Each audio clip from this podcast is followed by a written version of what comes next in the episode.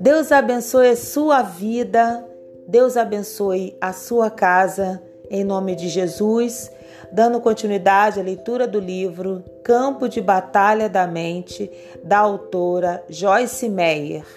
Julgar traz condenação.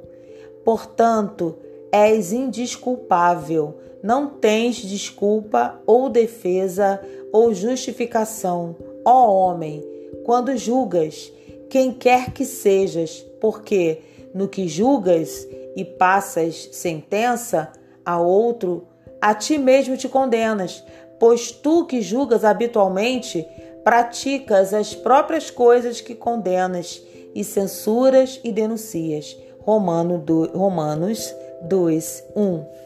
Em outras palavras, nós fazemos exatamente as mesmas coisas pelas quais julgamos os outros. O Senhor deu-me um exemplo muito bom certa vez para ajudar-me a entender este princípio. Eu estava ponderando por que nós mesmos fazíamos alguma coisa e achávamos perfeitamente correto, mas julgávamos alguém que o fizesse. Ele disse: Joyce, você se olha com óculos cor-de-rosa, mas olha para todos os outros com lentes de aumento. Nós nos desculpamos por nosso comportamento, mas quando alguém mais faz a mesma coisa que fazemos, frequentemente não mostramos misericórdia. Fazer aos outros o que queremos que eles nos façam, Mateus 7,12, é um bom princípio para a vida, o qual, se seguido, evitará muito julgamento e crítica. Uma mente julgadora é um ramo de uma mente negativa. Pensar sobre o que está errado com alguém em vez de pensar no que está certo. Seja positivo e não negativo. Os outros se beneficiarão, mas você se beneficiará mais do que qualquer um. Guarde o seu coração sobre tudo que se deve guardar. Guarda e cuida com toda a vigilância o teu coração, porque dele procedem as fontes da vida. Provérbios 4, 23. Se você quer vida fluindo para você e de você, guarde seu coração. Certos tipos de pensamentos são impensáveis para um crente. Julgamento e crítica entre eles. Todas as coisas que Deus tenta nos ensinar são para o nosso próprio bem e felicidade. Seguir o caminho de Deus traz fecundidade. Seguir o caminho do diabo traz decadência. Suspeite da suspeita.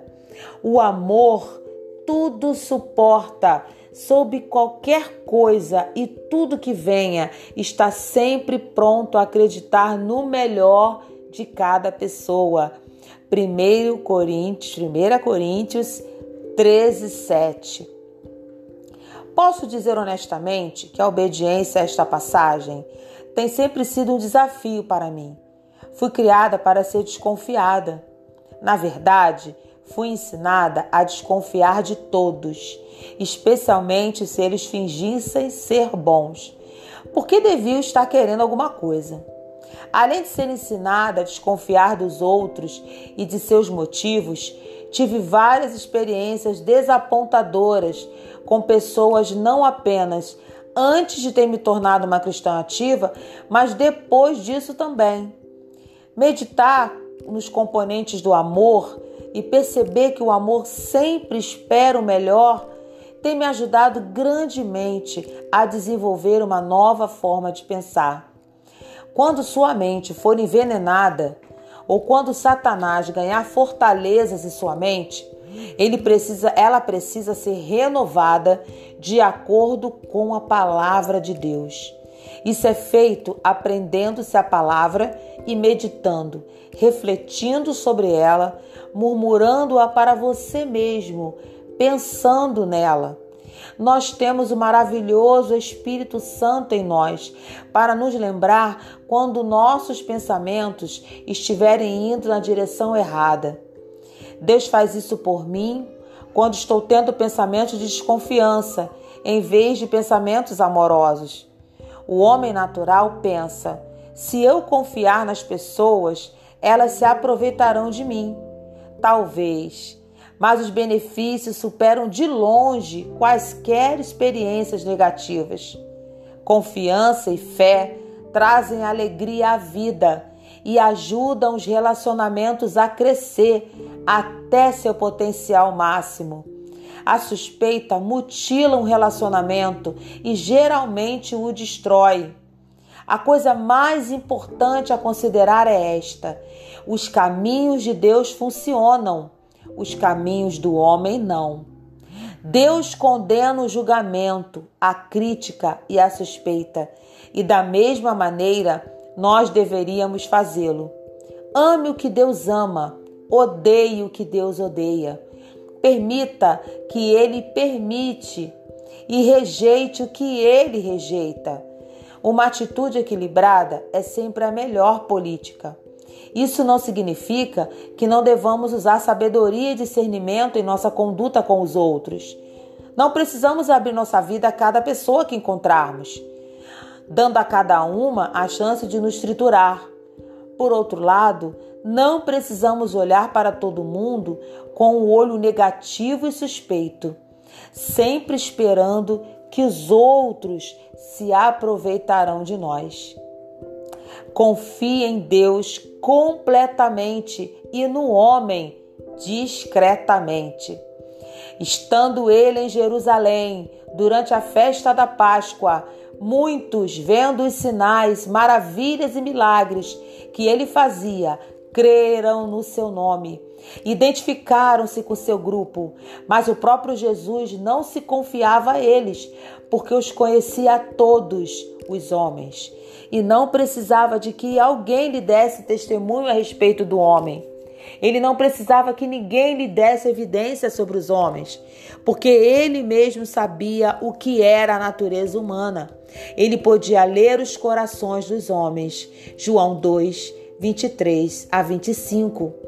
Certa vez, depois que fui envolvida em uma situação desapontadora na igreja, Deus trouxe João 2, 23 a 25 à minha atenção. Essa passagem fala do relacionamento de Jesus com seus discípulos. Ela diz claramente que ele não confiava a eles. Ela não diz que ele suspeitava deles ou que não tinha confiança neles. Apenas explica que, como ele entendia a natureza humana, que nós todos temos, não se confiava a eles de forma desequilibrada.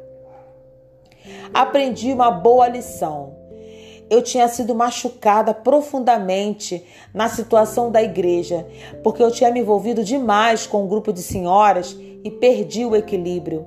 Cada vez que perdemos o equilíbrio, abrimos a porta para o diabo. A primeira carta de Pedro 5,8 diz: Sede bem equilibrados, sóbrios de mente e vigilantes e cautelosos em todas as ocasiões, porque o diabo, vosso adversário, anda em derredor como leão que ruge, com fome selvagem, procurando a quem ou alguém para agarrar e devorar. Aprendi que estava me apoiando nas senhoras desse grupo e colocando nelas uma confiança que pertence apenas a Deus. Só podemos ir até aí em qualquer relacionamento humano.